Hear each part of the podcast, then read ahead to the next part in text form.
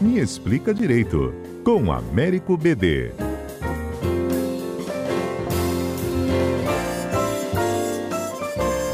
BD, bom dia. Bom dia, Patrícia. Bom dia, ouvintes. Pois é, o caso do Daniel Alves está causando muita repercussão. É, muitas acusações foram feitas. Ele acabou mudando a versão dele umas duas, três vezes também. Isso já depõe contra ele. Como é que está a situação? O que, que a gente pode tirar de entendimento disso tudo? Muito bem, Patrícia. Veja, é claro que é difícil a gente falar sem ter tido acesso de fato aos autos, ver o que, quais são as provas reais que existem no, no processo. Uhum. Mas pelo que foi divulgado na imprensa, algumas questões a gente deve, deve pontuar. Primeiro, é importante deixar claro que, para uma boa parte da nossa doutrina aqui no Brasil, a ampla defesa engloba a possibilidade de mudar de versão, engloba teses contraditórias. Não matei, se matei foi sem querer, se não foi, foi, foi excesso culposo, negativa de autoria, enfim. Então, para essa posição, seria um direito do réu mudar de versão e, portanto, ele não poderia sofrer nenhuma sanção por um exercício desse direito você não poderia extrair nenhum valor probatório, você não poderia dizer como ele mudou de versão, ele é culpado. Essa é uma posição. Nos Estados Unidos, por exemplo, lá você tem a garantia do direito ao silêncio, mas você tem o crime de perjúrio. Então, o, se a pessoa mentir, ela comete crime. Então, é uma outra forma de abordar a questão. Não englobaria o, a possibilidade da mentira como um direito de suspeitos, direito do, de acusados. Aqui no Brasil o tema é controverso. O Supremo tem uma decisão antiga falando em direito de mentir, mas com todo respeito, eu me filio àqueles que entendem que uma coisa é ficar calado, outra coisa é mentir. Então é, é um tema bem polêmico, não é um uhum. tema simples do ponto de vista do, do direito. Uma outra questão muito importante aqui é que a Espanha teve alterações recentes e a criação de protocolos probatórios. Isso é muito importante. É, de acordo com a informação da mídia, quem fez a, a comunicação foi o próprio é, a, agente de segurança da boate. Da boate. Uhum. Não foi nem a vítima que fez essa que fez essa comunicação. Então esse estabelecimento de protocolos e mais, nesse caso, aparentemente não tem, não tem apenas a palavra da vítima quanto a palavra do agressor, que é uma das questões mais difíceis do ponto de vista acadêmico e prático quem tem maior peso, a palavra da vítima ou a palavra do, do, do, do, do réu? Por que, que a vítima mentiria? A questão da síndrome de Potifar, qual é o limite? Enfim, essa é uma questão muito complicada do ponto de vista acadêmico e prático. Mas nesse caso parece que tem filmagens. Uhum. Aparentemente tem filmagens dele levando ela ao banheiro contra a vontade dela, o que já é um indício significativo da falta de consentimento. É, houve também o reconhecimento é, através de uma tatuagem, que é uma prática relativamente comum. As pessoas, quando pensam em reconhecimento, pensam só em reconhecimento facial, mas é possível reconhecer suspeitos é, através de tatuagens, de voz, de outros modos, não apenas é, pela face. Agora, é, algumas coisas chamam atenção no caso, por exemplo, a imprensa hoje está dizendo que fizeram uma armadilha para atrair o Daniel Alves de volta para a Espanha. É, algumas pessoas falando sobre essas versões que ele deu diferentes. Já foi decretada logo a prisão preventiva sem direito à fiança. Isso tudo mostra a gravidade da decisão, a gravidade do ato. Isso pode ser contestado pelos advogados. Estão dizendo também que ele teria dado depoimento sem a presença de um advogado do lado dele. Então, tudo isso é, são temas, por isso que eu falei, é difícil a gente saber uhum. de fato o que aconteceu sem ter acesso às provas, né? No Brasil, por exemplo, você depor sem advogado perante o juiz, isso é impossível. A nossa lei fala que o juiz só pode ouvir um suspeito na presença de um advogado. Agora, na polícia, a posição que prevalece é que é possível, sim, os delegados ouvirem suspeitos sem a presença de um advogado. Então, aqui no Brasil, são dois momentos diferentes. Perante o juiz não há possibilidade e perante a polícia a posição que prevalece é que na prática é possível sim. O que me preocupa, e isso foi divulgado em vários veículos hoje, é uma linha de argumentação de que ele só está preso porque a defesa foi ruim. E se ele não tivesse sido contraditório, quer dizer, parece que depende do advogado a, a uhum. descoberta da verdade. Quer dizer, se a, a, justiça precisa ter mecanismos para descobrir a verdade sem violar direitos, evidentemente, mas não pode dizer assim, porque ele tem um bom advogado, ele seria inocente. Se ele tem um mau advogado, ele é culpado. a sorte de alguém não pode estar sujeita à condição de ter ou não advogado. Por isso que é muito é, importante a gente ter esse cuidado e discutir meios probatórios, protocolos de prova é, como forma de tentar encontrar a verdade. É, a Justiça da Espanha, como você já citou, tem uma tradição bastante severa para casos desse tipo, né? Eles mudaram a legislação também para botar mais rigor nisso. É claro que o caso é lá, não é aqui. Nós não temos, como você mesmo citou, é, é, detalhes né, de todos os processos, o que está no andamento da Justiça, mas que recursos ainda poderiam ser apresentados pra, pra, pela defesa? E no caso de uma condenação, ele poderia cumprir essa pena no Brasil?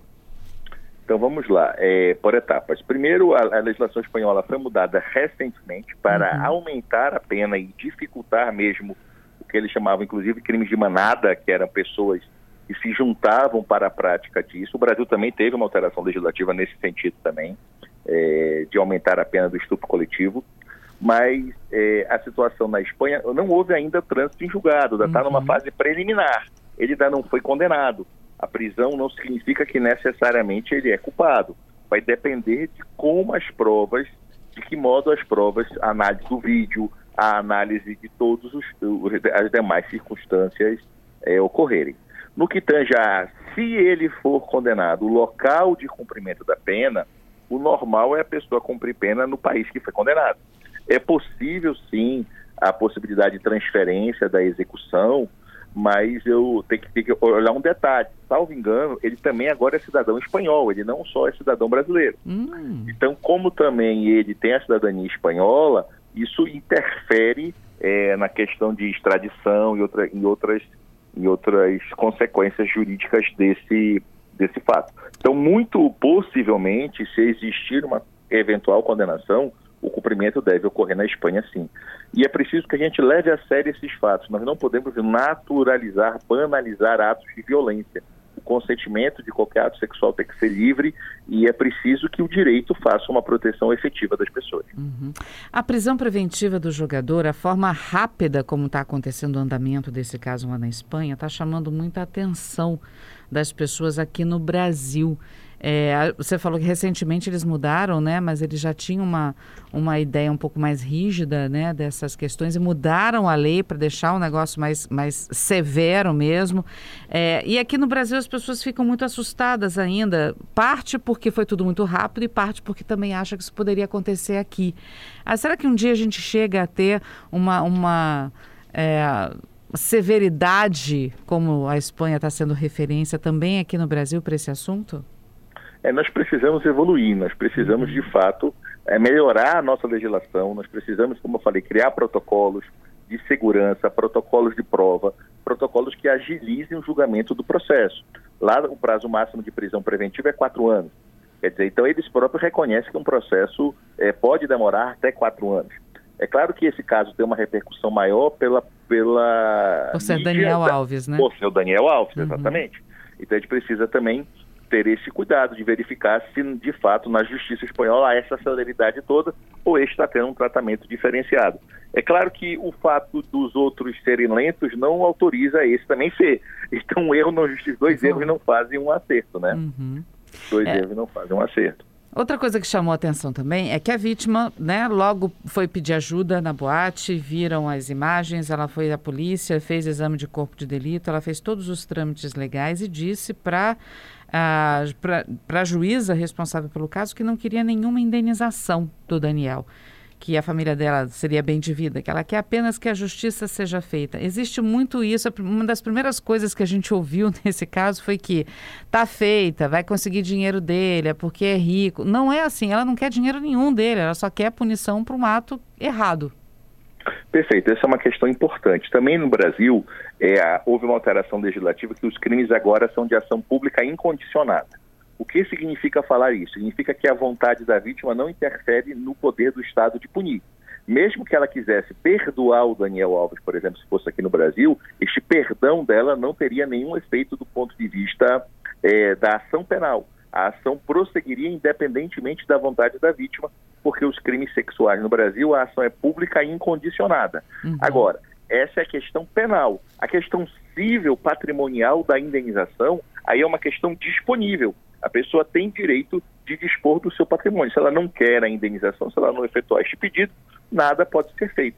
E é importante, veja como às vezes há uma distorção nessa situação, porque também as pessoas, além do dinheiro, falam assim: ah, a pessoa quer fama.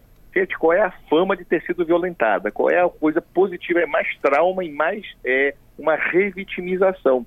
Então é por isso que é preciso ter muito cuidado, porque a gente acaba que banaliza determinadas situações e nós precisamos ter uma proteção efetiva para a vítima, é, especialmente crimes sexuais. É, e, e a vítima a vítima acaba muitas vezes entrando num, num, julgamento coletivo de ser acusada, né? De que ela, ela procurou isso. Por que, que foi ao banheiro com ele? Por que, que deu bola para ele? Né? Porque ela queria. Isso é, é, horrível de se ouvir isso, de já ver esse pré-julgamento por parte das pessoas que não estavam lá, não participaram da cena, não viram nada, mas se acham no direito de falar da vítima, de falar dessa jovem. Exatamente. É lamentável a postura de várias pessoas que ainda acham que a, que a roupa que a pessoa está usando, porque no primeiro momento sorriu, ou porque de algum modo concordou com o início, significa que a pessoa não pode voltar atrás, significa que a pessoa não tem o direito de dizer não. Então, certas questões é, são simples, ou é um sim evidente ou não.